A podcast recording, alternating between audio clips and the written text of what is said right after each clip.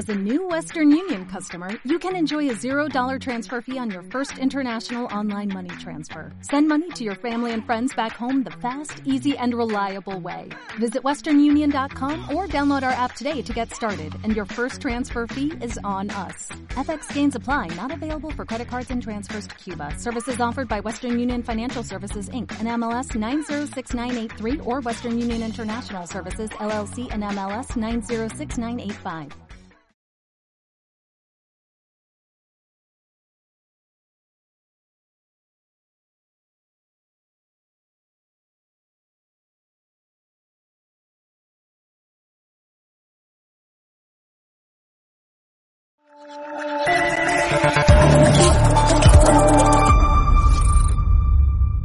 Cierra los ojos e imagina una televisión libre. Ahora ábrelos porque ya está aquí. EDATV es una multiplataforma de contenido con más de 30 canales y sin censura.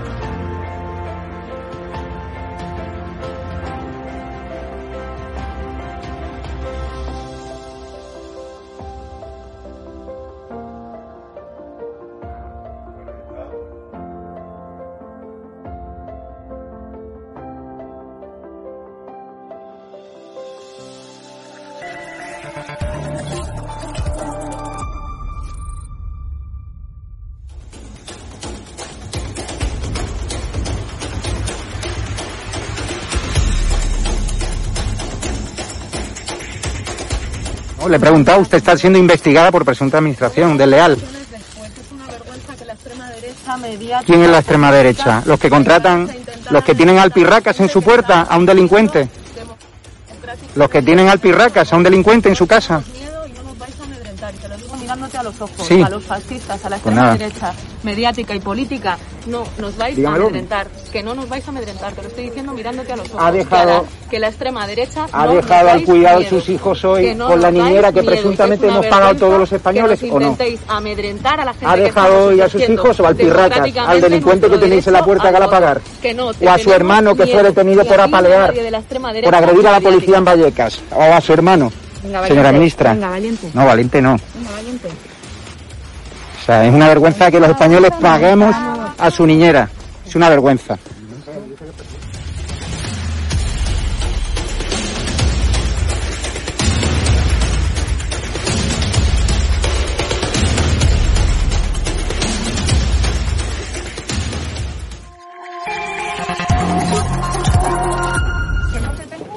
¿Pero miedo por qué? Os tenemos miedo. ¿Pero miedo a quién?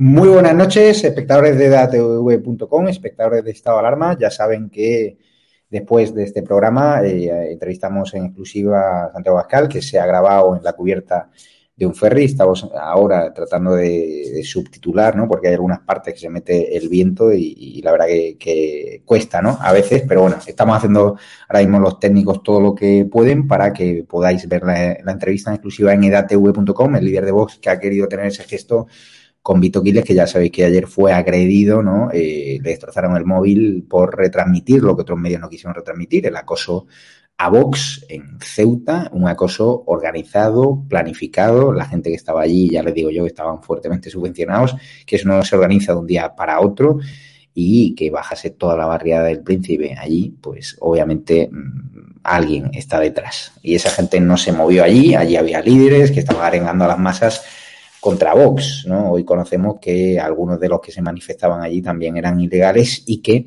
el CNI ya busca a yihadistas en Ceuta, que al igual que hay menas deambulando sin rumbo, pues también eh, nos han colado a terroristas que han saltado la valla, que los tenían monitorizados los servicios de inteligencia marroquíes y que los han dejado entrar.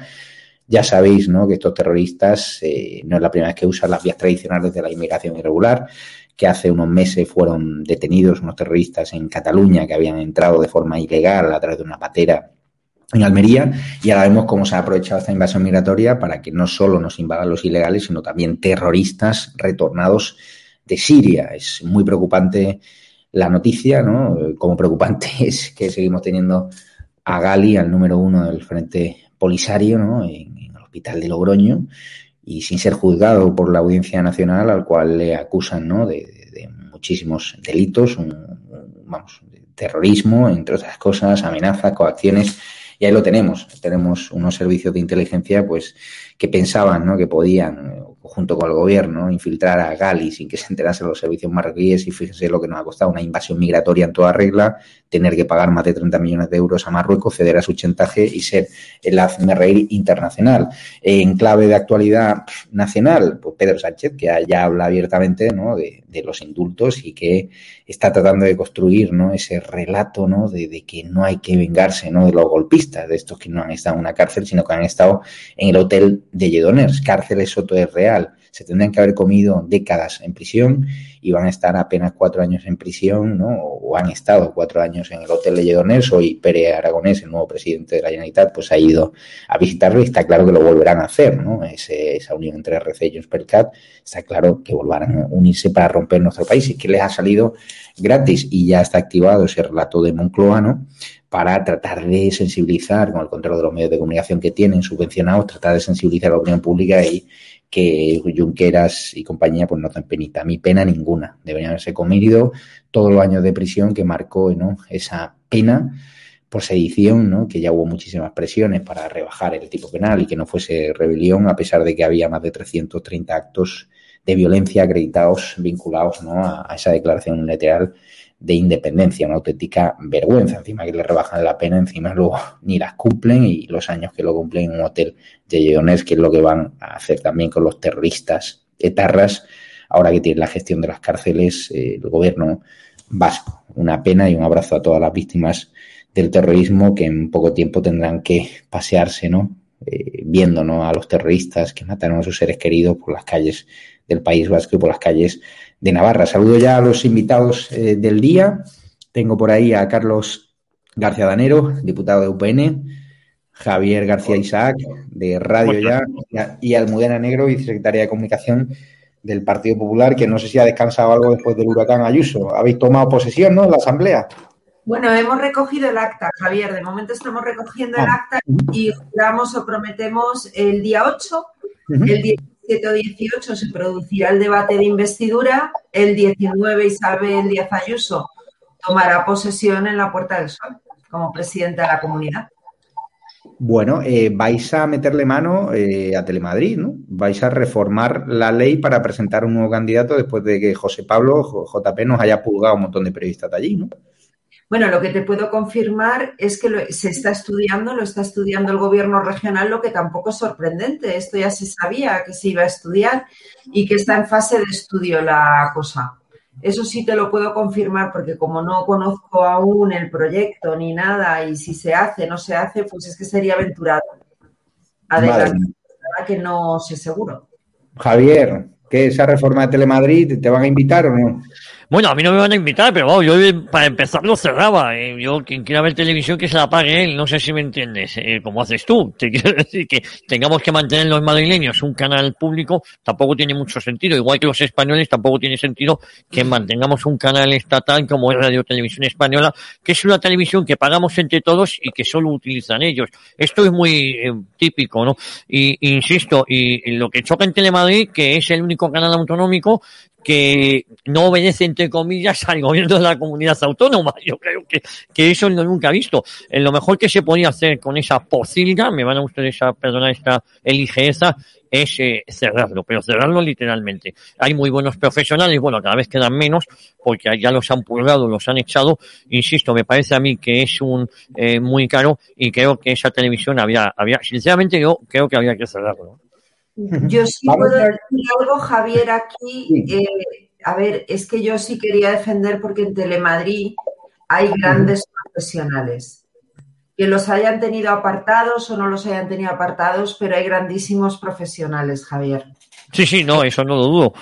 Pero, pero bueno, insisto que veo que es un coste eh, innecesario. Yo, eh, yo cuando eh, hablamos de la delgada a la administración, lo primero que había que hacer es, es quitarnos el gasto superfluo y para mí no es, independientemente de que hay grandes profesionales ahí y que me merecen respeto. No todos, para que no nos vamos a engañar, pero seguro que hay alguno bueno. Si rascamos, seguro que encontramos alguno bueno. Te aseguro que hay muchos buenos periodistas en Telemadrid.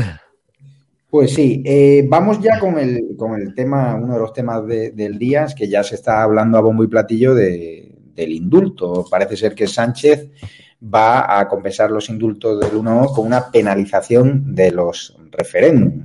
A saber qué es eso de la penalización, lo que está claro es que van a indultar a estos golpistas que se merecerían estar ahora una prisión de verdad en Soto del Real como delincuentes comunes que han hecho mucho menos, que han dañado menos a nuestro país, a nuestra convivencia y que se están comiendo años y años de prisión una cárcel de verdad, sin tener barra libre de visitas, sin tener barra libre de comunicaciones, estos golpistas, está claro que había un pacto, ¿no?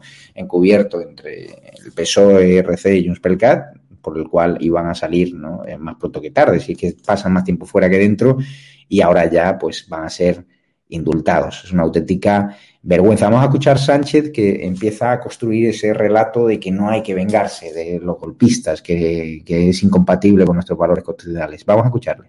Vamos a ver, este es un debate, el de, el de eh, los indultos, que viene ya arrastrándose desde el año 2017. Y es verdad que ha llenado páginas y páginas y páginas, tertulias y tertulias y tertulias. En definitiva, mucho tiempo mucho tiempo y estamos a la espera de que efectivamente el Tribunal Supremo eh, pues emita eh, su informe preceptivo para que el Gobierno de España eh, en, la persona del Ministerio de Justicia tramite y construya los expedientes que se, que se elaborarán y que se someterán a debate en el Consejo de Ministros cuando proceda. Pero mire, yo que apoyé al Gobierno de España entonces siendo líder de la oposición en el año 2017 y apoyé aprobando el artículo 155, que suspendía la autonomía eh, de la Generalitat catalana precisamente para defender la integridad territorial del país, porque entendí que esta era una cuestión de Estado, que exigía del concurso y del apoyo de todos los principales partidos políticos. Tengo muy claro, tengo muy claro que la decisión que tome va a tener muy presente valores constitucionales como la concordia, el diálogo, el entendimiento, la superación de una crisis que desgarró no solamente la sociedad catalana, sino al conjunto de la sociedad española en el año 2017, el entendimiento, el encuentro. Esos principios y valores constitucionales serán los que para mí como presidente del Gobierno pesarán en la decisión que tome el Gobierno en su Consejo de Ministros. Lo que para mí no son principios constitucionales y nunca lo han representado son la venganza o la revancha. ¿Qué te parece, Carlos García Danero, que estén construyendo desde Moncloa ese relato de que no hay que fomentar la, revancha y, tratar de ahora, tras de la extremidad mediática del gobierno, meternos en la cabeza de que pobrecitos estos golpistas que hay que indultarlos, ¿no? Cuando esa suerte no la corren delincuentes comunes. Pues es que, es que claro, con esa teoría, pues eh, nada, ¿para qué queremos cárceles? Es decir, si no cabe la venganza, no cabe. Es que cuando alguien va a la cárcel no es ni por venganza ni por revancha, es porque ha incumplido una ley, ha tenido un juicio justo y eh, los tribunales competentes eh, le han impuesto una pena, ¿no? Y lo que se hace es cumplir y por lo tanto es que es una tomadura de pelo tremenda. lo que está haciendo Sánchez es cumplir el pacto de investidura. El pacto de investidura tenía dos cosas fundamentales con Euskal Herria Bildu el, pacto era el blancamiento, por un lado, de la, de la, marca, que eso es lo que más les importaba, y eso ya, ya lo, lo, está haciendo, ya lo ha hecho, y a su vez el acercamiento de los presos de Tarras, y a continuación eh, el tema de las cárceles para que esos presos, pues en un tiempo no muy lejano, pues se puedan pasear otra vez con el, por el País Vasco y además con, con subvención del propio gobierno vasco, vivienda, etcétera. Y por otra parte, eh, lo que había pedido Esquerra era eh, el indulto, ¿no? Y entonces lo que está haciendo ahora es, pagar. Lo que es eh, alucinante, pues que, todavía, yo sobre todo, lo que yo no sé es cómo nadie en su partido, de esos que muchas veces los vemos por ahí, que en teoría son pro hombres del Partido Socialista y, y se rasgan las vestiduras cuando hacen estas cosas, que no digan nada, ¿no? Eso es lo que me sorprende, porque a nosotros, a mí no me sorprende que vaya a indultar, no me sorprende que acerque presos al País Vasco, no me sorprende que blanquee a Bildu, pero hombre, sí me sorprende el silencio de socialistas que están en cargos públicos y que evidentemente intentan dar una imagen que luego a la vista está que cuando llega la hora de la verdad pues están muy callados. Parece ser a moneda negro que el Supremo no va a ayudar a, Sánchez y que va a rechazar esta semana el indulto a los golpistas eh, del 1. El informe del alto tribunal es preceptivo y no es vinculante para la decisión última del gobierno. Está claro que el gobierno va a hacer lo que le dé la gana. Bueno, es que ya lo dice la propia fiscalía, ¿no? Que las penas impuestas eran muy altas y por motivos muy graves. Hay que recordar que estos señores son unos delincuentes condenados por sedición. Lo que está haciendo Sánchez es vender España a cambio de seguir en la Moncloa, porque como muy bien decía Carlos, Sánchez lo que necesita es el apoyo de los independentistas y entonces va a hacer lo que sea con tal de seguir en la Moncloa, porque ese siempre ha sido su único proyecto. Estar él durmiendo en ese colchón que ni siquiera cambió en la Moncloa, como decía en el libro que le escribió Irene Lozano. Y por cierto, en las declaraciones de Sánchez, la concordia, el encuentro, el encuentro esos valores constitucionales a los que alude son precisamente los que sus socios golpistas quisieron reventar. Nosotros, desde luego, vamos a ir al Supremo si cometen ese atropello democrática, porque es una barbaridad, sería intolerable, pero es que además estamos hablando de unos señores que ya han afirmado que darían otro golpe. Y por otro lado, el indulto no es una medida de gracia pensada para auxiliar a un presidente del gobierno que está ya en tiempo de descuento. Es que están bastardeando la medida de gracia que se llama indulto.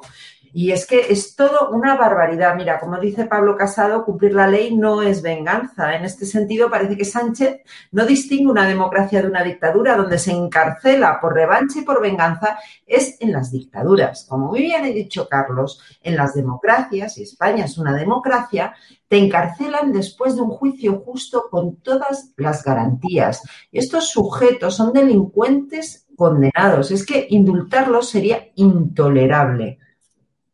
Sí, sí. Eh, por cierto, que Podemos, eh, Javier García que está presionando para que el gobierno negocie un referéndum de autodeterminación con, con Aragonés, ¿no? Eh, es una auténtica vergüenza. ¿Tú ves eh, a Pedro Sánchez capaz de negociar ese referéndum con tal de aferrarse a la Moncloa?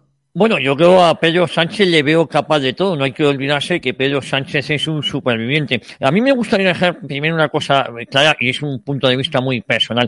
Eh, no existe un socialista digno. El único socialista digno es el que ha dejado de serlo, el que ha dejado de militar en un partido criminal y corrupto como es el PSOE. Yo creo que estas cosas hay que empezarlas a dejarlas meridianamente claro después de lo que estamos visto. No existe un socialista digno. Otra cosa es a nivel personal, que pueda ser un amigo de otro, pero en cuanto militas en una organización como, como el PSOE, deja de serlo. Eh, Sánchez está dispuesto a lo que sea. Esto de los indultos eh, eh, significa el que Sánchez pueda acabar la legislatura. Sánchez es la mejor garantía para que todo vaya mal, para que a la anti-España le vaya bien. Para que a la anti-España le vaya bien, a España le tiene que ir mal. Y por tanto, la anti-España, los separatistas van a seguir apoyando a Pedro, a Pedro Sánchez. Dejarán de apoyar a Pedro Sánchez cuando este deje de serles útiles. Mientras tanto, le van a utilizar de mamporreo pues para ver si pueden negociar eh, un referéndum eh, pactado, eh, que no se llamaría de autodeterminación, sería de unas condiciones especiales de sus relaciones con España, un Estado asociado, algo parecido. Pero fíjate una cosa, Pedro Aragonés ha dicho en el nuevo gobierno que va a pilotar sobre, sobre tres ejes. La amnistía, el, la, eh, la, el referéndum y la autodeterminación. Es decir, él ya da por sentado que en caso de un referéndum, que no se debe producir, que no se debe consentir, porque a España hay que defenderla, no hay que votarla. A España se la defiende, no se la vota, eh, ni incluso con un referéndum pactado que sería legal. Por eso, eh, agarrarnos solo a, a, invocar la Constitución a la hora de defender la unidad de España, a mí eh, es un punto bastante débil. ¿Por qué? Porque hoy es esta Constitución, mañana se puede cambiar. ¿Qué pasa ahí ese referéndum fuera legal, lo tendríamos que aceptar, para mí seguiría siendo igual de ilegal, a pesar de que la Constitución, en un momento dado, si alguien decidiera reformarla, eh, eh, contuviera en su eh, articulado la posibilidad de un referéndum de autodeterminación, con lo cual tenemos que tener mucho cuidado con las palabras, porque no, la, ley no lo permite, y si la ley lo permite, lo vamos a aceptar, ese es el peligro, porque efectivamente, si Sánchez se empeña y hay una mayoría cualificada que en un momento dado a varios se le vuelve el loco y lo pacta, ¿qué hacemos entonces? Eso es muy peligroso, ¿eh?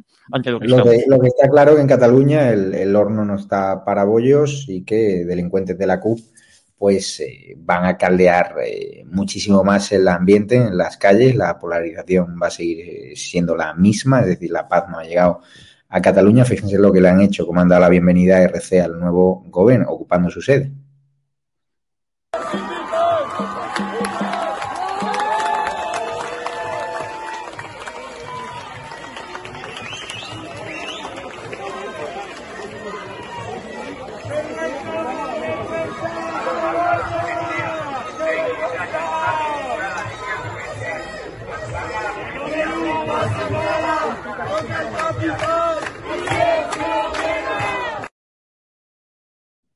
Es eh, Carlos García Danero la mejor campaña turística para reactivar el turismo en Barcelona, ¿no?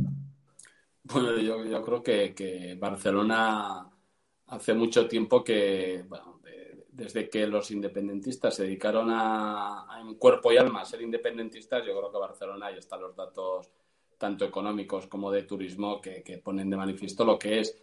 Eh, aquí la CUP yo creo que, lo que pretende, claro, la CUP ha aprobado, ha apoyado el nuevo gobierno y en el nuevo gobierno está tanto la izquierda como la derecha catalana y por lo tanto para un partido antisistema como la CUP pues ahora tiene que justificar ese apoyo y seguramente muchas de sus bases no, no, no lo ven claro, ¿no? Y en ese sentido yo creo que tiene que ir subiendo el precio y que va a ser eh, una legislatura movida, ¿no? Para, para Cataluña. Pero evidentemente al final volvemos a, lo de siempre, que es el, el que les ha dado balas a todos es, Pedro Sánchez, ¿no? Cuando habla de los indultos, cuando habla de la mesa de negociación, cuando habla del posible eh, debate sobre, sobre la, la- la- la- el referéndum de autodeterminación, cuando le ves a IZ pues absolutamente entregado al nacionalismo y diciendo que se puede dialogar sin límites, pero, pero ¿cómo sin límites? Los límites son, yo ahí eh, creo que los límites sí están en la Constitución, creo que la Constitución para modificar sus artículos fundamentales pues puede ser muy complicada eh, y además se necesita un referéndum de todos los españoles y por lo tanto tengo plena confianza en que la soberanía nacional va a seguir radicando en el conjunto de- del pueblo español y que eso no se va a cambiar y por lo tanto lo que es lamentable es que el gobierno de España, que para mí es el principio de todos los males, dependa de estos. Es que ese es el problema, es que depende de ellos y por eso estamos viendo lo que estamos viendo. Y como dijimos en su día en el propio debate de investidura a Sánchez, el control de la, plo- de, de la Moncloa, como decía Almudena, debe ser muy cómodo para aguantar todo esto solo por estar en el poder.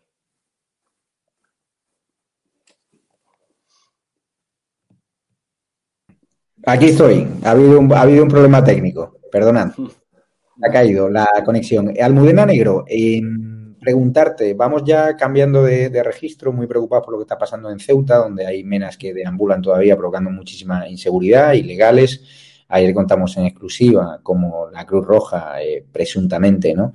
Pues ha llegado a entregar, ¿no? A ilegales y amenas a familias ceutíes, ¿no? Eh, con la falsa excusa o la falsa premisa, y lo pueden ver en edatv.com, de que eran familiares. Eh, hay agentes de policía que han investigado, resulta que no, que esas entregas se han saltado todos los protocolos y ahora mismo hay familias ceutíes que tienen a ilegales y menas en sus casas, según estas fuentes policiales, y al margen de los protocolos, al margen de que la Fiscalía de Menores y la policía haya hecho las diligencias precisas para saber si estos menores tienen que retornar a sus países, si realmente son menores y, por supuesto, evitando la devolución caliente de ilegales mayores de edad, ¿no? Una auténtica vergüenza. Hoy conocemos por la, por la vanguardia que no solo nos han colado menas e ilegales, sino que también nos han colado yihadistas. Esta noticia me preocupa mucho porque ya sabemos que hace unos meses en Cataluña desactivaron una célula que estaba pendiente ¿no? de, atentar en España y que había entrado ¿no? Eh, también vía Patera, en esta ocasión vía Almería, una auténtica vergüenza. Y ahora parece ser que estos yihadistas estaban monitorizados por los servicios marroquíes, los tienen fichados saltando la valla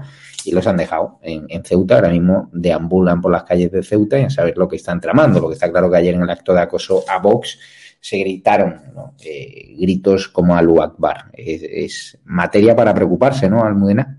Hombre, por supuesto, porque Ceuta es la frontera sur de la Unión Europea, es una de las fronteras del sur de la Unión Europea y todo el mundo sabe que en Europa tenemos, como en el resto del mundo, un problema muy grave con el terrorismo yihadista. O sea, yo es que no quiero recordar el atentado de las Ramblas en Barcelona, Bataclan en París, Viena, todo lo que ha pasado. Y nos encontramos ahora que gracias a este desgobierno de Sánchez y a su inexistente política exterior, nos, se nos ha colado un grupo de radicales retornados de Siria porque son retornados de Siria y que además, como tú bien has dicho, han sido identificados de forma indubitable en las imágenes que se difundieron desde el Tarajal. Entre el lunes y el martes se colaron. Y yo me pregunto, ¿este gobierno del buenismo es que no es consciente de lo que esto puede suponer en vidas humanas?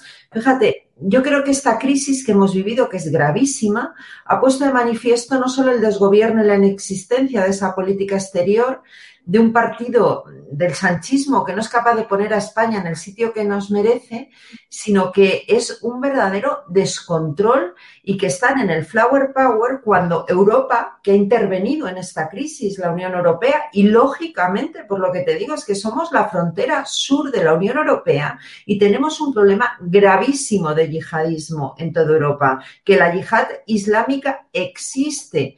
Pero ¿cuándo comienza todo esto? Pues esto ha comenzado, eh, lo que hemos recogido ahora en Marruecos, esto de Estados Unidos, Biden, el demócrata, o sea, no es Donald Trump, es Biden el que no llama a Pedro Sánchez aliándose y apoyando a Marruecos, todo esto comenzó con Zapatero, cuando retiró unilateralmente las tropas de la base iraquí de Diwanilla y no se levantó al paso de la bandera de Estados Unidos. Antes tuvimos un presidente, José María Aznar, yo creo que el gran presidente atlántico, atlantista que hemos tenido, que nos había colocado en la foto mundial, pues el zapaterismo primero y el sanchismo después nos han sacado de la foto. Es que se ha visualizado clarísimamente en esta crisis. Yo creo que también algo tiene que ver con esto, el sometimiento de Zapatero, Sánchez Iglesias a Nicolás Maduro, que es un gran problema para Estados Unidos, se negado a entregar a gente que tenían que entregar buscados por la DEA y también las amistades de Podemos que está en el gobierno de España con Irán. Irán, que es la principal fuente de suministro de armas de los terroristas de Hamas, que estos días están lanzando miles de misiles contra enclaves civiles israelíes. Es decir, el sanchismo y el zapaterismo nos han borrado de la escena internacional y afortunadamente, como somos la frontera sur de la Unión Europea, la Unión Europea ha intervenido.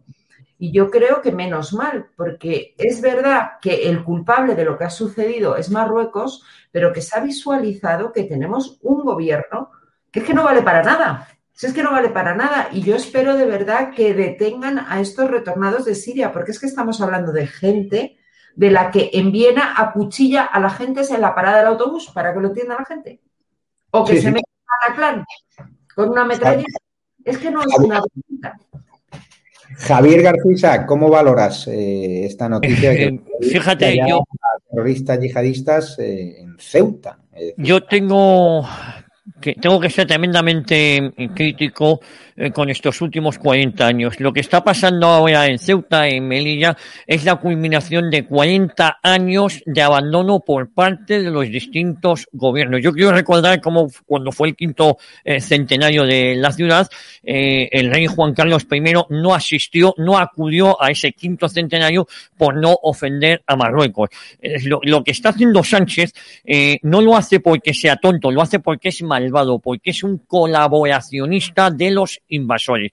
Eh, Melilla está siendo, Ceuta y Melilla están siendo invadidas. Y además el procedimiento por el que están siendo invadidos es relativamente sencillo. Saltan la valla miles y miles de personas, ojo, legales, ilegalmente, se quedan en España y llega un momento que España les naturaliza, les da un pasaporte español. Ayer podíamos ver cómo gran parte de la chusma que abucheaba a, a, a Bascal me gustaría, las caras que tenían no era precisamente de españoles de pura cepa, ¿eh? Y yo quiero dejar esto muy claro eh, porque el problema que está teniendo Ceuta y Melilla es que dentro de muy poquito la población mora eh, procedente de Marruecos va a ser mayoritaria y ahí va a ser mucho, va a ser mucho más peligroso defender la soberanía, porque igual que estamos hablando de defender la soberanía de Cataluña, deberíamos poner el mismo empeño en defender la soberanía de Ceuta y Melilla. Cuando Marruecos dijo que las aguas jurisdiccionales eh, de eh, Canarias le pertenecían, aquí no hicimos nada. A día de hoy no hemos llamado a nuestro embajador en Rabat a consulta. En cambio, ellos sí han llamado a su embajadora, que es algo de, de locos. Ceuta y Melilla, la suerte está echada al no ser que eh, seamos, eh, estemos todo el día denunciando lo que está pasando. Y esto de que se cuelen eh, yihadistas en, en, en las provincias, en las ciudades españolas, creo que no es nada nuevo. Eh, Almudena ha comentado pues lo que pasó en París, pero también lo que pasó en las Ramblas no hace tanto, aunque muchas veces en España tenemos la memoria muy, muy vaga.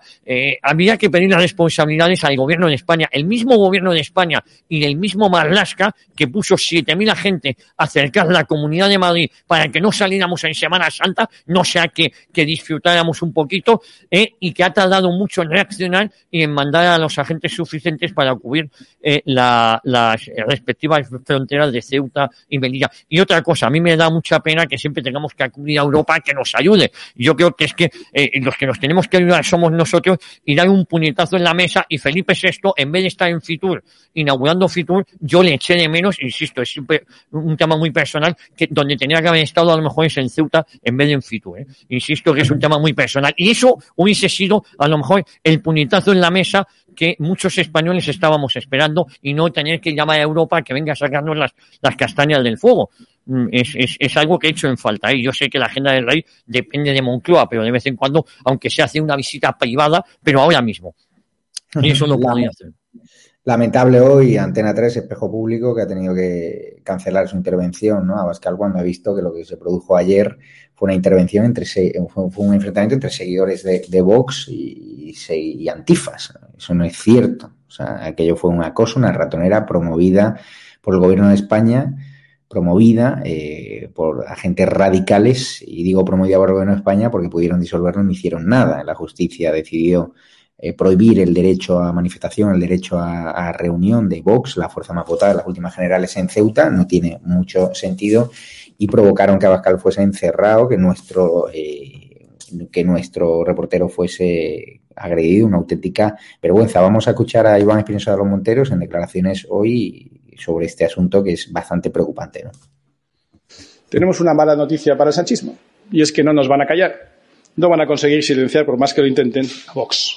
Porque Vox es la voz que representa a millones de españoles y que reclama hoy fronteras seguras, fronteras militarizadas e infranqueables y que se ponga fin de una vez al tráfico de personas y al uso de menores de edad como ariete político. Vox está presente en Ceuta permanentemente, como en toda España. Y si el señor Abascal estuvo ayer en Ceuta, no les quepa duda de que volverá a Ceuta siempre que le parezca oportuno. No hace falta siquiera eh, remarcar que somos la fuerza más votada en Ceuta, aunque no lo fuéramos, aunque fuéramos una fuerza minoritaria. Tenemos derecho a llevar ese mensaje y, sobre todo, tenemos derecho a defender los intereses de numerosos compatriotas en el conjunto de la nación, por mucho que a la mafia socialista sanchista le moleste. Teníamos derecho de estar y estuvimos en Alsasua, teníamos derecho y estuvimos en Sestao, lo teníamos y estuvimos en Sabadell, como en Vic, como en Vallecas, como en Ceuta, porque tenemos derecho a estar en el conjunto de España. Y no les quepa duda de que seguiremos estando en todos aquellos sitios donde haya un solo español a quien tengamos que defender. ¿Qué te parece, Carlos García Danero, tu valoración de lo que sufrió ayer Vox, la decisión de la justicia de, de prohibir eh, ese acto pacífico eh, de Vox, ¿no? Que en cambio eh, permiten en este país pues, manifestaciones de feministas, manifestaciones de antifas, una auténtica vergüenza, lo que era un acto pacífico acabó derivando en una auténtica ratonera, una encerrona con gente incluso armada que acabó pegando a nuestra fuerza de coercividad del Estado porque mm, la cúpula policial de Marlaska decidió no disolver a esos antifas que no tenían ningún tipo de permiso para manifestarse ahí, muchos de ellos sin mascarillas y provocando la agresión a nuestro reportero eh, Vito Quiles, que mañana por la mañana va a proceder a la denuncia, pues ya tenemos localizado al salvaje que le agredió. Pues lo primero mandarle un abrazo a Vito, que espero que esté, que esté en plena forma ya, ¿no? Y a partir de esto, eh, yo es que ya del, del tema de que van a provocar, etcétera, yo es que estoy muy harto ya, que decir.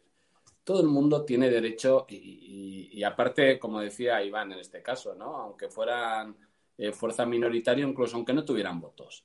Todo el mundo tiene derecho a ir, en este caso, a Ceuta, a hacer un mitin y decir, o a, hacer un acto político y decir lo que piensan.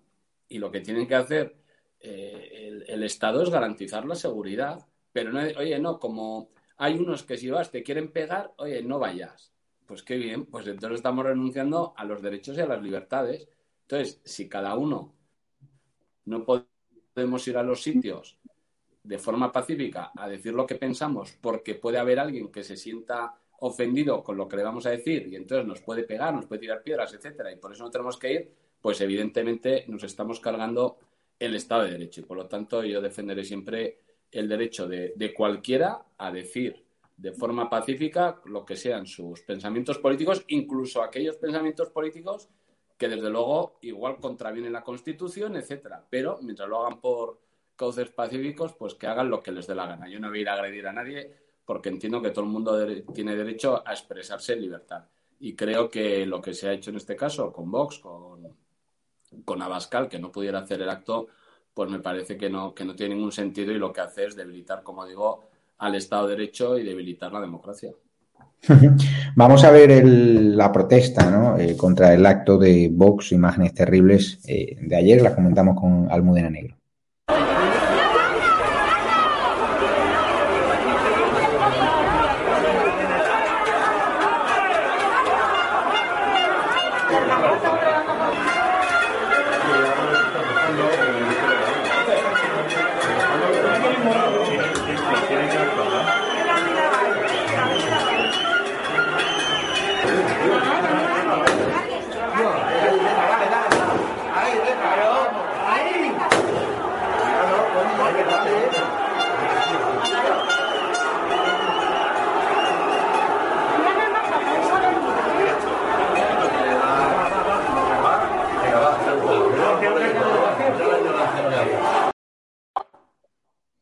Vamos, eh, Almudena Negro, ¿qué te parecen estas imágenes lamentables? Como tú has dicho, son terribles. Yo me quiero sumar a la defensa de la libertad de expresión, de la libertad de manifestación, de la libertad de reunión, de la libertad de conciencia de todos los españoles. Es que no puede ser que haya sitios vedados para nadie. Eh, yo estoy de acuerdo en la parte que decía Iván Espinosa, oye, que pueden ir al Sasua, que pueden ir a Vallecas, que pueden ir a Ceuta, que pueden ir a donde les dé la real gana y lo que no es de recibo es que alguien intente coartar esa libertad. Me parece tremendo. A mí lo que me gustaría es que se investigara cómo se ha organizado esta esta intimidación, porque aquí lo que estamos viendo es lo que hemos visto muchas veces en el País Vasco, muchas veces en Cataluña, es el ejercer la violencia por el número, que es exactamente igual de violencia que cualquier otra. Me parece tremendo que se quiera impedir que Santiago Abascal dé una rueda de prensa en Ceuta. Pero bueno, es que vivimos en una democracia y si tuviésemos un gobierno serio, el gobierno estaba investigando ¿Qué, ¿Cómo demonios se ha organizado todo esto? Yo quiero saber cómo se ha organizado, porque yo no me creo que todo esto sea espontáneo, como tú muy bien has dicho. Bueno, pues simplemente volver a decir lo que dije cuando Vallecas. Vox es una fuerza democrática, Vox es una fuerza que respeta la Constitución y Vox tiene todo el derecho del mundo a estar presente donde quiera estar. Mm. Te quería preguntar, Almudena, yo sé que tú no tienes absolutamente nada que ver. Eh, con la firma que vamos a ver en pantalla, un documento firmado por el Partido Popular, por el PSOE, por los partidos islamistas eh, y por otro partido, eh, donde este, hace una declaración en contra de ese acto que se iba a celebrar eh, en Ceuta ayer, ese acto convocado por Vox, que fue prohibido por la, por la justicia, ¿no? por el Tribunal Superior de Justicia de Andalucía. Hay seguidores que me han pedido que te lo pregunte, insisto. Obviamente, Almudena Negro no tiene nada que ver y conociéndola un poco, eh, supongo que ya no habría firmado este documento. No, no estoy de acuerdo con este documento, no, no puedo estar de acuerdo porque ya lo he dicho, para mí Vox es un partido democrático que tiene derecho a estar donde quiera estar, que esté donde esté no está yendo a provocar, sino que está ejerciendo la libertad política que debemos ejercer todos, también la ejerzo yo todos los días. Yo no lo hubiera firmado. Sí es verdad que hubo una cosita que no me gustó, ya que me preguntáis, y es que cuando la justicia prohíbe el acto, durante unas primeras horas parecía que Vox ahí no iba a respetar la decisión judicial y que iba a celebrar el acto igualmente. Yo me alegré enormemente cuando leí que Vox lo que había decidido era dar una rueda de prensa, que me parece absolutamente legítima. Yo, personalmente, yo no lo hubiera firmado. ¿Yo qué quieres que te diga? Vamos a escuchar a, Cuca Gamarra. Creo que el realizador tiene un corte de lo que ha dicho hoy, vídeo Cuca Gamarra, y lo comentamos con Javier García Isaac. Y también ese documento de la vergüenza firmado por, por un, representante del Partido Popular en Ceuta, vamos, que, no entiendo. Y me consta que hay dirigentes del Partido Popular que tampoco lo entienden. Por esas imágenes que hemos visto en Ceuta tras la prohibición de un acto de voz, ¿cómo las valora y la actitud de Abascal? Gracias. Bueno, pues yo tengo una valoración muy clara, ¿no? Es decir, cada uno es eh, responsable de sus actos. Sí, María. ampliar un poco esta respuesta? ¿Usted cree que hizo bien en acudir a Ceuta? Entiende, supongo que comparte, eh, porque su grupo parlamentario firmó esa declaración en la que creía eh, que no era adecuado eh, celebrar esa, esa manifestación, esa concentración, ese acto. Usted entiendo que lo comparte. Gracias. Bueno, yo creo que mi, mi, mi afirmación es muy clara, ¿no? Cada uno es responsable de sus actos. Nosotros actuamos de otra manera porque consideramos que el momento lo que requiere es que se actúe de otra, de otra manera, ¿no?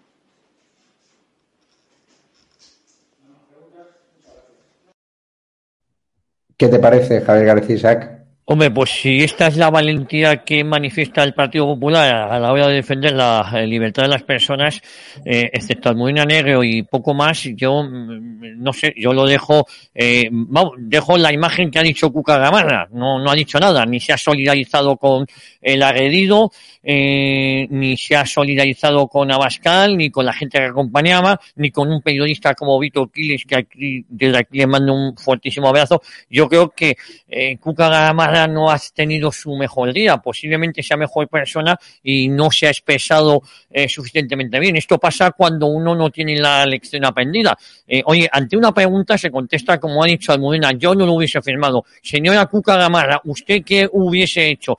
Y mm, sí, no, ni todo lo contrario. Bueno, pues yo creo que, que, que eso, eh, la verdad es que la deja en un muy mal lugar. El problema es que la portavoz, si no me equivoco, del partido, y quien está dejando mal es al partido, porque no ha dicho condeno esto ni nada. Y luego, yo quería ser también muy claro, hay resoluciones judiciales que efectivamente hay que acatar, pero que es tremendamente injusta, como era la de prohibir que Abascal eh, hiciera un acto en, en, en, en, en Ceuta, vamos, me parecía absolutamente eh, injusto. Pero, eh, y, y luego, eh, esto es una opinión que no es información, la sensación que está detrás de todo este montaje, aunque sea por la pasividad policial las órdenes que tenían, es el gobierno de España. El gobierno de España es el responsable de los incidentes que pasaron.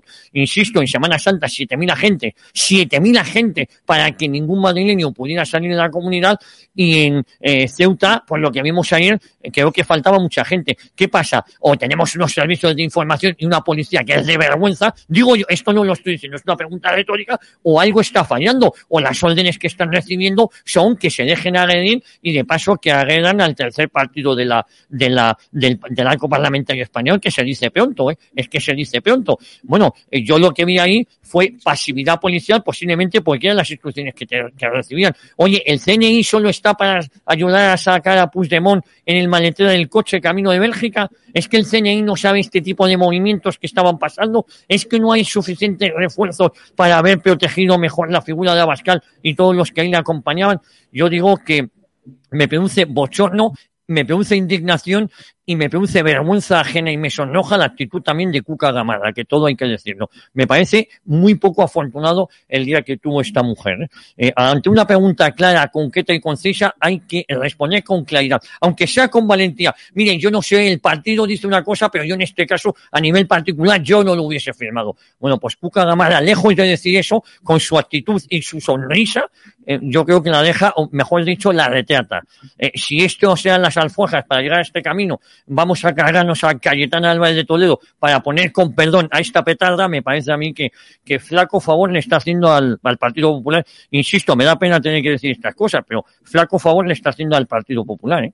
Ahora a las 11 menos cuarto de la noche podrán ver en edatv.com la entrevista exclusiva que le ha hecho Vito Quiles hoy en la cubierta de un ferry al líder de Vox, Santiago Abascal, donde le pregunta por, este, eh, por estos hechos. En edatv.com, recuerdo, no se va a emitir en YouTube. Ya sabéis que poco a poco los contenidos premium los estamos dando en edatv.com, que os tenéis que registrar, que es muy sencillito, lo explicaré al final de, este programa para que nadie se lo pierda. Y lo que sí sabemos, eh, Carlos García Danero, que muchos de los ilegales que han entrado, se calculan que, que 10.000, algunos han, los han deportado ya a Marruecos, otros deambulan por las calles eh, de Ceuta, pues algunos de ellos estuvieron ayer en el acto de Vox para reventarlos. O sea, parece ser que hay, ilegales que han venido no precisamente en, son de paz.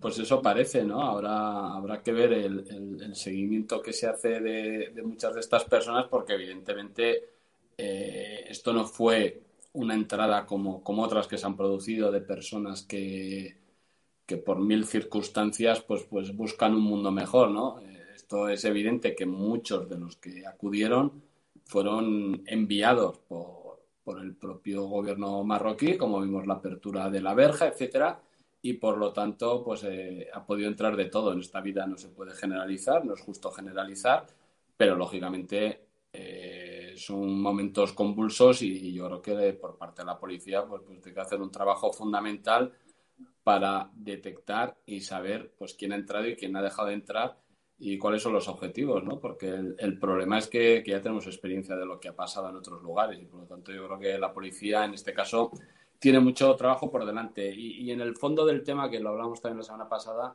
pues yo creo que al final lo que se pone manifiesto es la debilidad absoluta que tiene el gobierno de España. Eh, es evidente que en este momento el gobierno es muy débil desde el punto de vista político en la política internacional y, eso pasa factura también, ¿no? No hay más que ver el comportamiento de Estados Unidos. Eh, al final la Unión Europea, pues, lógicamente como frontera, ha, entrado, pero yo creo que un país como España no puede ser tan débil desde el punto de vista exterior. Y resulta que hemos conocido hoy también, eh, Almudena Negro, que el gobierno ha trasladado a la península 4.448 inmigrantes en cuatro meses, eh, principalmente de Canarias, el doble que en todo 2020, a pesar de que Marlaska eh, mintió en este parlamentario diciendo que no había más vuelos de inmigrantes ilegales eh, de Canarias a Madrid. Nosotros hemos publicado muchas imágenes que están en edatv.com demostrando que miente el ministro del Interior y es una auténtica vergüenza. Un abrazo a todos los canarios que seguís padeciendo ¿no? la inmigración irregular por culpa de empresarios hoteleros que se han forrado acogiéndolos y que han provocado un efecto llamada. Pues claro, los inmigrantes ilegales cuando ven en sus países de origen que están siendo acogidos en Canarias, hoteles de tres y cuatro estrellas y que encima les dan un dinerito y encima llegan con sus teléfonos de última generación, como hemos demostrado, pues está claro que se vienen para Canarias cuando la juventud canaria no tiene ayudas, cuando hay muchísimo paro, cuando hay hosteleros quebrados. Un fuerte abrazo a todo el pueblo canario y tengo ganas de,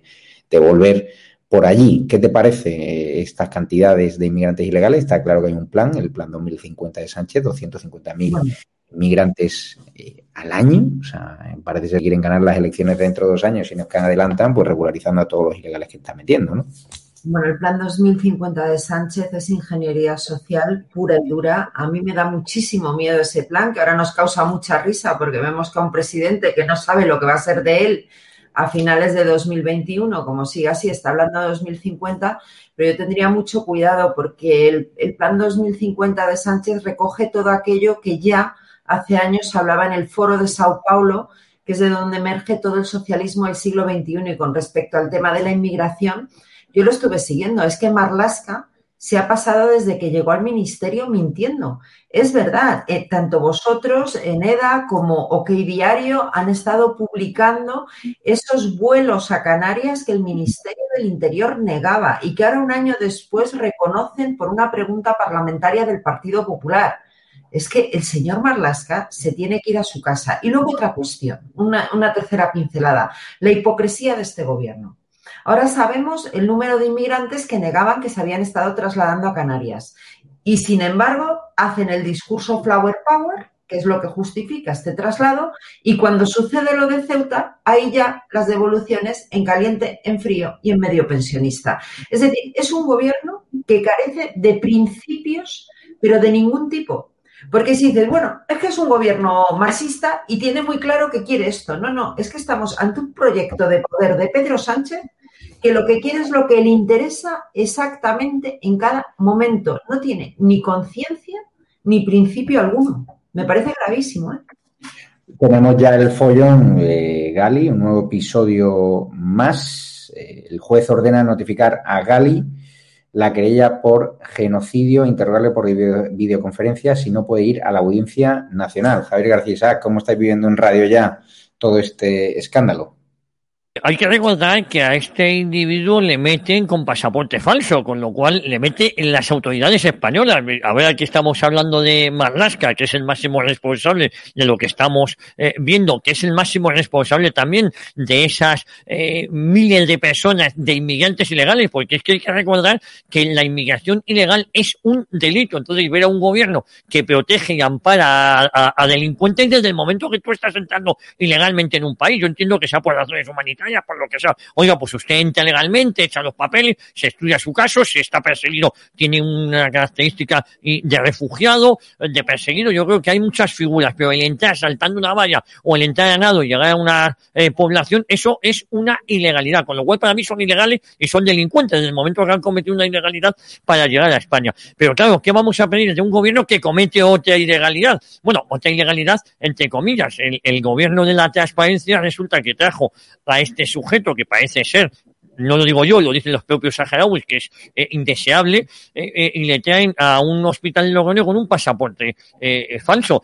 claro, es que mm, ahí Almudena Negro pues tenía muchísima razón. Lo que tenía que hacer Marlaska no es dimitir, es que le cesaran. Es que no se trata de que Marlaska dimitiera, es que a Marlaska había que cesarle, no, no se trata de, no, bueno, voy a ver si dimito, no, usted se tiene que ir. Pero claro, Marlaska hace lo que le manda el presidente de gobierno, lo que le hace en el fondo el Consejo de Ministros. Esos 23 ministros son todos culpables ¿eh? de lo que hace Marlaska. Marlaska deja de ser un mandado y hace lo que le dice. No, muchas veces no sabe ni, ni, ni, ni, ni por dónde le vienen, ¿no? Eh, y se acabó. Entonces, eh, claro, el que ha traído a este individuo de forma irregular, pues le estamos pidiendo que tenga un acto de, de, de dignidad. Eh, pero también quiero dejar una cosa clara. Equivocadamente o no, España puede traer a que le dé la gana.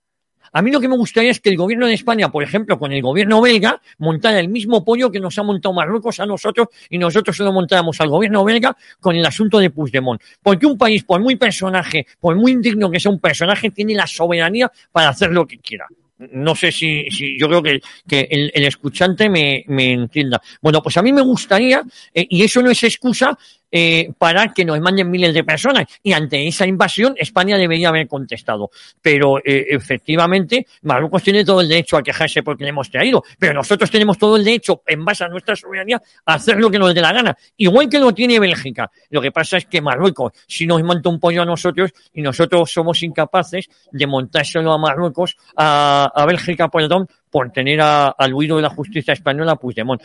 Es un juego todo de trilero. Y luego, por último, eh, decir que España lleva sin una política internacional clara prácticamente los últimos 40 años, de verdad. ¿eh? Lleva una política eh, poco clara desde que entregamos la provincia del Sáhara Occidental en el año 75. Todo ha sido, excepto alguna honrosa excepción, que seguramente la haya, si, buscamos un poquito, pues eh, ha sido una política eh, internacional muy, muy errática. Con el asunto de Gibraltar, ¿para qué les voy a contar a ustedes la situación? Gibraltar ha colonizado el sur de España. Bueno, en fin, eh, una política muy errática la que llevamos prácticamente los últimos 40 años. Por cierto, Carlos García de Nero, primero quería preguntarte por la opinión que tenéis en UPN del escándalo de Gali, del líder del Frente Polisario que ha sido infiltrado por parte de nuestro gobierno, atendido aquí, haya provocado una crisis sin precedentes, una invasión migratoria y acabando cediendo al chantaje de Marruecos, un tipo que tiene además unos antecedentes eh, asquerosos, al que le acusan de todo. O sea, solo hay que ver su, su, hoja, ¿no? De, de, de, delitos que le acusan de terrorismo, ¿no? ¿Cómo lo habéis vivido? Bueno, pues yo creo que, que es un, una torpeza al gobierno. Eh, también, re, también yo en este sentido entiendo que el gobierno eh, puede hacer lo que estime conveniente, lo que pasa que creo que, que además tal y como lo ha metido, etcétera, pues, pues yo creo que si vas a darle cobijo, pues, pues lo haces claramente, ¿no? Lo, lo traes y, y, bueno, y eres soberano para hacerlo, aunque pensemos que, que, no sé qué pinta ese personaje aquí, ¿no?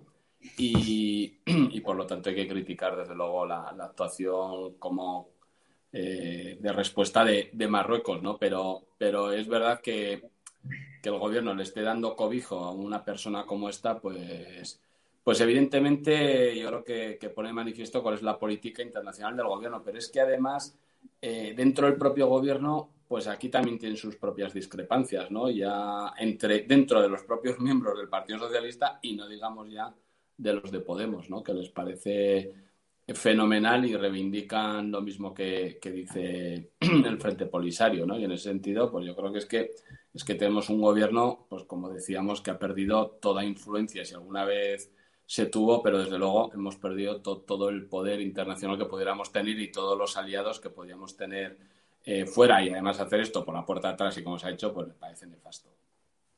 Fíjate, Almudena Negro, Aragón, que aprueba por ley una paga de 522 euritos al mes para los inmigrantes que se empadronen en la región. Menudo efecto de llamada va a provocar. Ya pasó en Vitoria, lo denunció en su momento la ahora portavoz del, PP en el Senado, Javier maroto, pero quien pudiese, ¿no? Acceder a esa paguita de 522 euros, que en Aragón además se vio muy bien.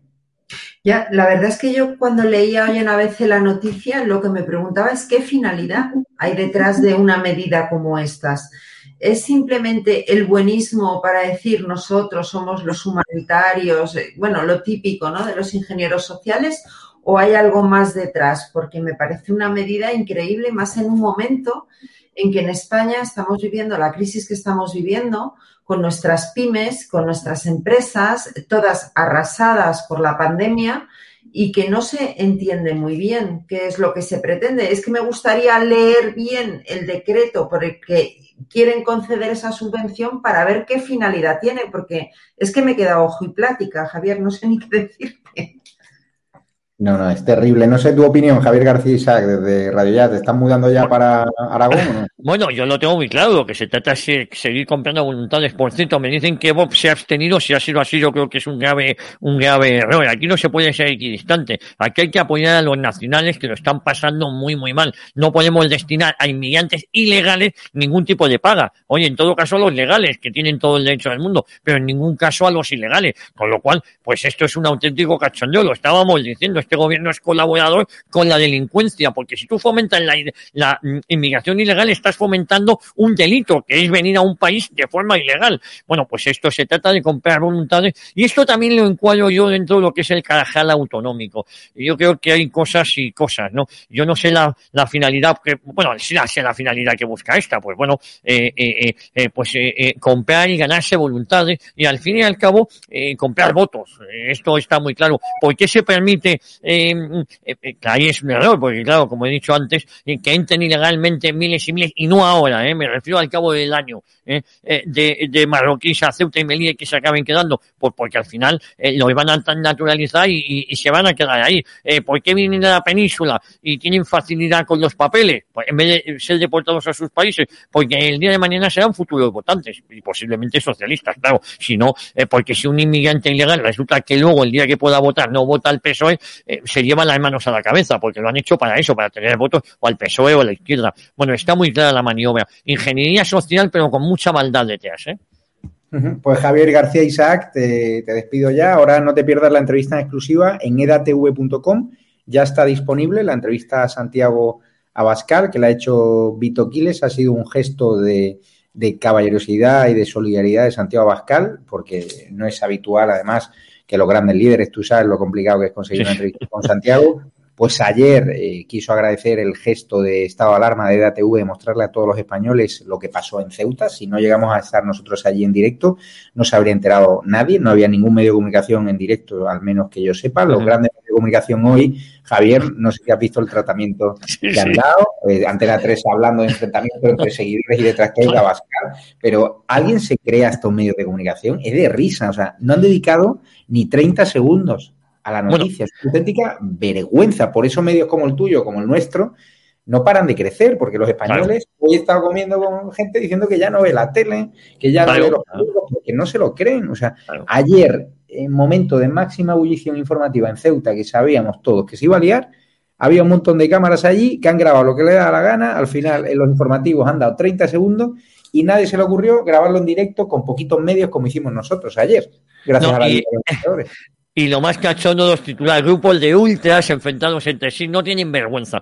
Claro, es lógico, está, eh, ¿saben lo que pasa, eh, Javier? Que ellos pagan para que eh, estas agencias eh, les digan la audiencia que tienen. Y según lo que paguen te van a decir lo que tú quieres escuchar. Esto pasa con los periódicos, con el, Estudio General de Medios. Entonces, eh, eh, según tú pagues, eh, están obligados a pagar para que les digan lo buenos que son. Bueno, y gracias a Dios empieza a haber alternativa a, esos medios que han copado la información, porque en España no se por medios, los medios sobran. Lo que pasa es que el tratamiento de la información es absolutamente intercambiable. Excepto en tres o cuatro cositas, el resto de la información es intercambiable. Dicen absolutamente lo mismo. Las portadas de los periódicos ya ni se molestan en los fotógrafos, compran todos a la misma agencia y luego, pues eh, quizás en la editorial es donde la modifiquen un poco. Lo sucedido ayer a mí me tiene absolutamente indignado, ¿no? Y sobre todo el tratamiento informativo que se le ha que se ha trasladado a gran parte de la ciudadanía. Menos mal, insisto, que muchas personas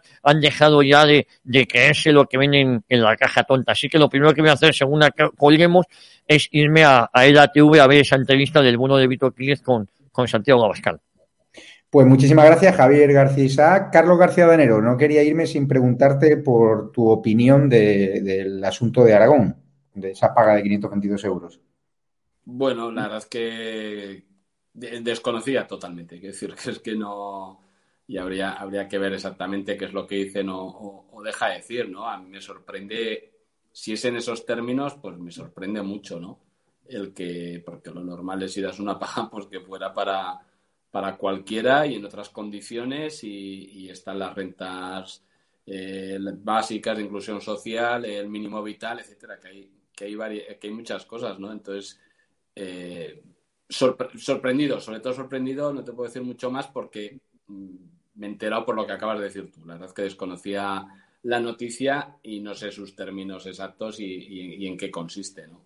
Pero desde luego, si es así, pues, pues el efecto llamada está garantizado, porque al final, si por ir a un sitio te y les da igual estar en un sitio que en otro, pues lógicamente el efecto llamada lo tienes garantizado, si es en esos términos. Pues muchísimas gracias, Carlos García Danero. Despido ya también a Almudena Negro, que esperemos que pongas orden en Telemadrid y a ver si ya empiezan a llamar a, gente de, de todas las sensibilidades, porque nosotros hemos sido purgados, eh, gente que hemos eh, defendido abiertamente la Constitución, a perfiles como el de Díaz Ayuso, como el de Rocío Monasterio, pues nos han echado, nos han echado y me consta que, que habéis hecho todo lo posible porque nos repescasen, pero no había manera. Y parece ser que hay un tipo mandando que no quiere pluralidad informativa, que lo que quiere es podemizar eh, Telemadrid y darle mucho curro a las fallarás y compañía, sus coleguitas, ¿no? Bueno, yo espero que en breve sepamos al final en qué queda este proyecto que se está estudiando en estos momentos en la Comunidad de Madrid. Lo que yo me puedo comprometer, Javier, es a contártelo en cuanto que lo sepa, en cuanto lo conozca.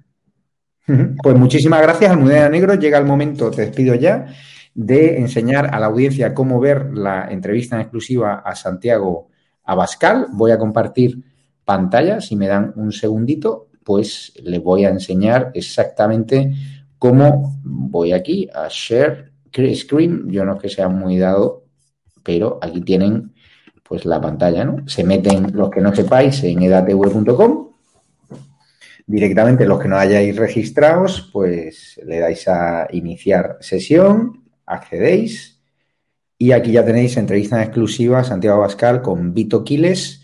Le dais a ver ahora, no sé si me veis, pero aquí le dais a ver ahora y ya podéis ver la entrevista. La hemos subtitulado para que no tengáis problemas porque es cierto que se mete mucho el viento. Al final eh, se decidió hacer la entrevista las personas que estaban allí en la cubierta del ferry, pues imagínense el viento que hay. Se ha decidido subtitular, ha sido un trabajo de más de cuatro horas de subtítulos para que la entendáis perfectamente. La entrevista, gracias a Santiago Abascal por este gesto que ha tenido con nuestro reportero, que va a estar en directo con nosotros a las 12 menos cuarto de la noche, también ¿no? en edatv.com en estado de alarma para que veáis en exclusiva ¿no? la, que hemos localizado ¿no? Al, y hemos hablado con él, con el agresor, con el presunto agresor de Vito Quiles que destrozó el móvil. Lo dicho, eh, voy a repetir los pasos, se meten en edatv.com, le dan a iniciar sesión, los que no se hayan registrado se registran, le llegará un mail de confirmación, eh, ponen su contraseña, miren en spam si no ha llegado el mail y una vez acceden, los que nos quieran ayudar tienen categoría plata y categoría oro, que lo pueden hacer directamente a través de un TPV virtual y sin pagar las comisiones de hasta el 45% de YouTube.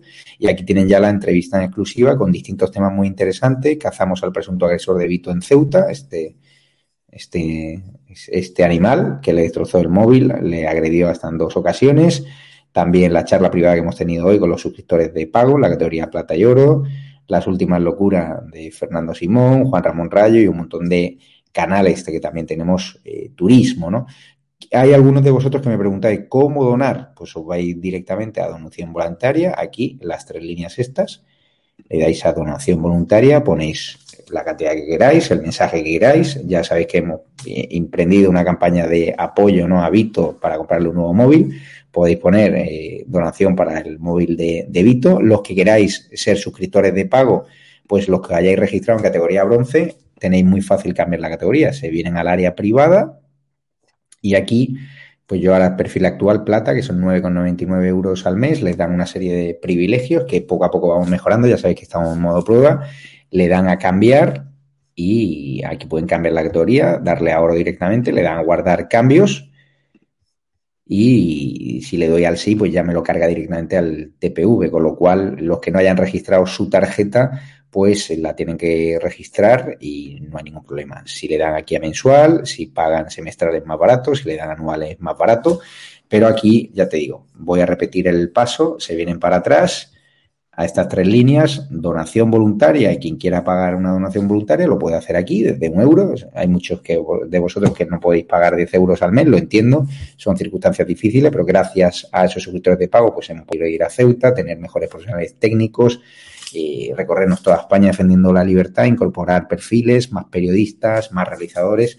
Hay veces que los medios técnicos pues fallan por errores humanos o por inclemencias temporales, pero hacemos lo, que podemos.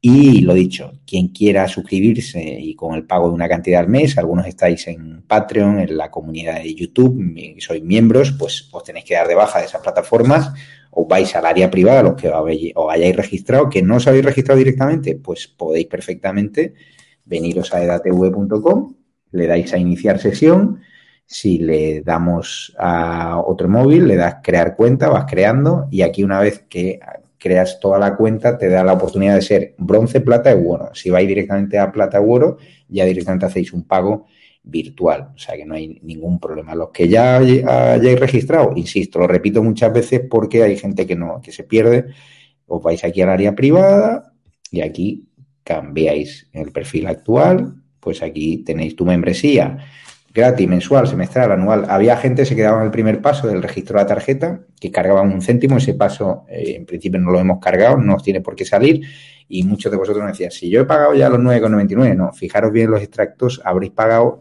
el céntimo que exige, exigía en ese entonces el TPU virtual para el registro de la asociación de la tarjeta. Ese paso en teoría ya se ha acabado, ya podéis pagar directamente y aquí tenéis las distintas categorías. Lo importante es que si la categoría es bronce u oro, o sea, si es bronce es que todavía no sois suscriptores de pago. Aquí tenéis que ver plata. Si sois plata estáis pagando 9,99.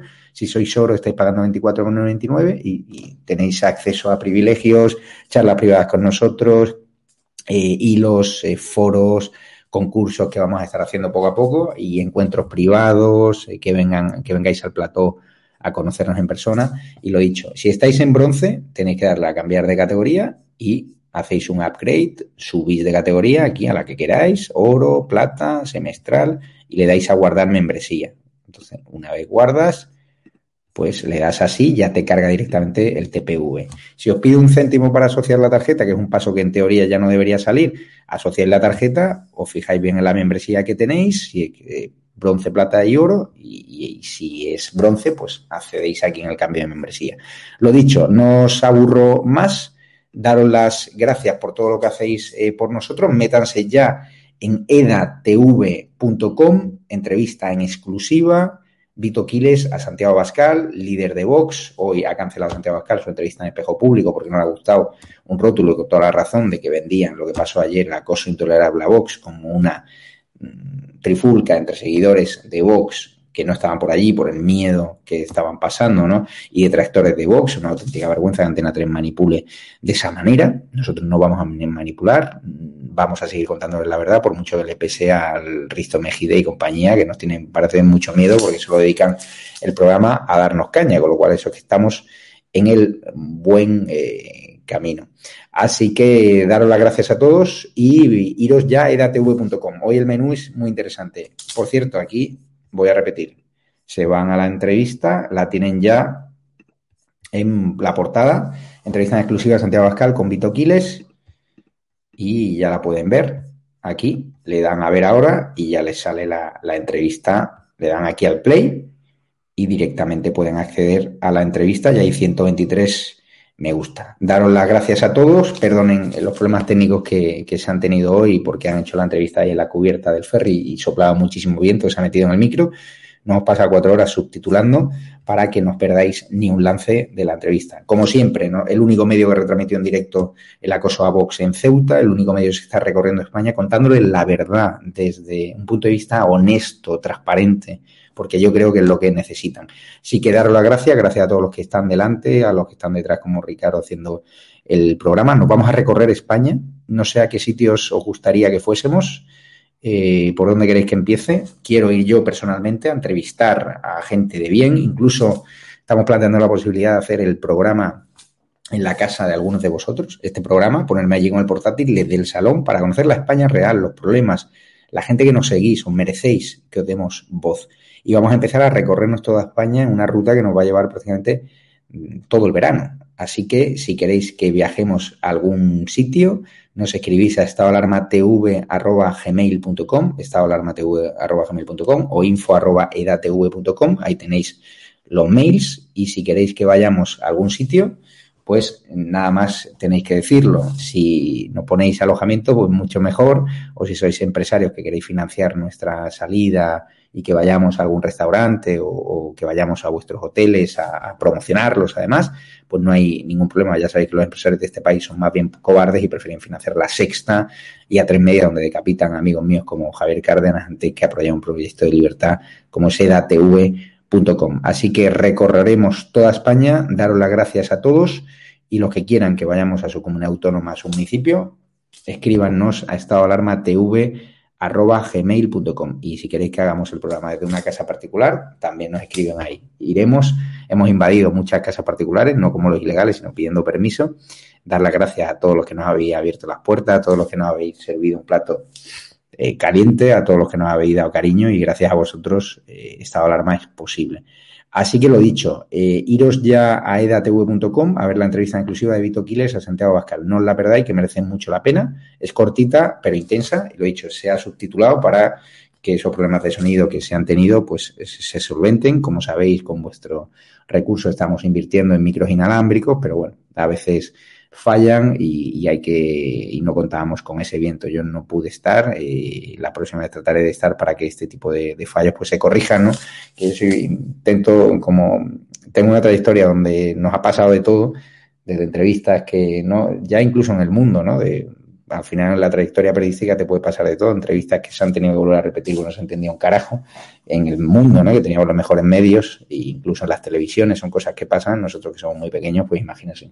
Pero estamos haciendo una inversión importante en mejores profesionales técnicos, en mejores medios y en mejores recursos. Pero ahora es importante que se metan ya en masa en edatv.com y díganle a todo el mundo que se registren en edatv.com, luego se bajen las apps en Apple Store y en Google Play. Luego nos veremos después de la entrevista a Santiago Bascal a las 12 menos cuarto, aquí en directo, eh, para hablar de este animal que agredió a Vito, a ver qué tal se encuentra Vito, y también a las once y media de la noche viene Luis Valcarce con el lado más oscuro de los medios, que va a hablar de la, la decapitación de Javier Cárdenas, la purga que ha sufrido hoy.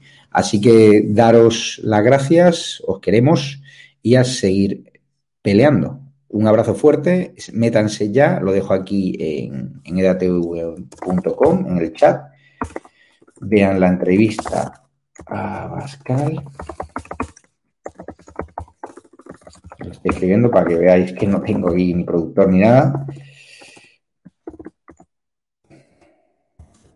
Y gracias a todos los que nos apoyáis. Soy más para un señor de, Jaén, dándome ánimo. O sea, una señora de León. Todos los días que salgo a la calle me da una palmadita en la espalda y eso es lo que le hace a uno seguir adelante. También los que nos apoyáis económicamente a través de datv.com, a través de la comunidad YouTube o a través de Patreon. Daros las gracias por todo lo que hacéis por nosotros y desconecto ya. Voy a, voy a cenar y luego nos vemos a las 12 menos cuarto que no digan que no nos partimos la cara desde las 9 de la noche hoy, primero encuentro privado con la gente que nos apoya económicamente, había que tener esa diferencia, hemos contestado muchísimas preguntas, os animo que os hagáis suscriptores de pago, ya sé que son circunstancias muy difíciles, pero es importante que nos apoyéis si queréis que este proyecto crezca. Los que no podéis apoyarnos, decirle a todo vuestro entorno que se registren en edatv.com. No vamos a hacer nada con esos datos, simplemente mantener informaros, pasar vuestros programas favoritos y generar una comunidad, una comunidad de valientes, una comunidad de patriotas y de amantes de la libertad. Entre todos sacaremos a Sánchez. Es, será más pronto que tarde, pero es importante que defendamos nuestro país sin complejo y juntos podemos. Estado alarma EDATV eres tú, no soy yo, soy vosotros los que apoyáis, de verdad. Yo un día puedo desaparecer, pero habéis creado una comunidad con periodistas valientes que se sienten identificados y que de verdad eh, vosotros sois el motor de su alegría, el motor de su entrega y el motor de su tesón. Así que gracias por todo lo que hacéis posible edatv.com y vean ya la entrevista en edatv.com. Un abrazo fuerte y cuidaros. Cierra los ojos e imagina una televisión libre. Ahora ábrelos porque ya está aquí. EDATV es una multiplataforma de contenido con más de 30 canales y sin censura.